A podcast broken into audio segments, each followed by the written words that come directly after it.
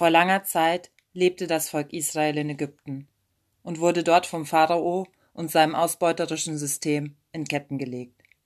Sie mussten hart schuften. In den heißen Wüstennächten lagen sie auf ihren Matten, in ihren Hütten und träumten vom Geschmack der Freiheit.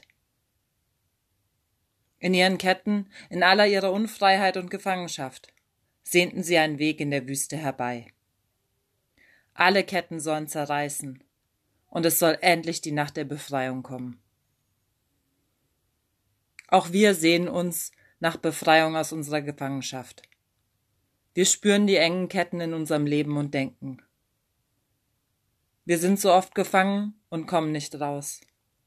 Wir liegen nachts auf unseren Matten und sehnen uns nach der Nacht der Befreiung.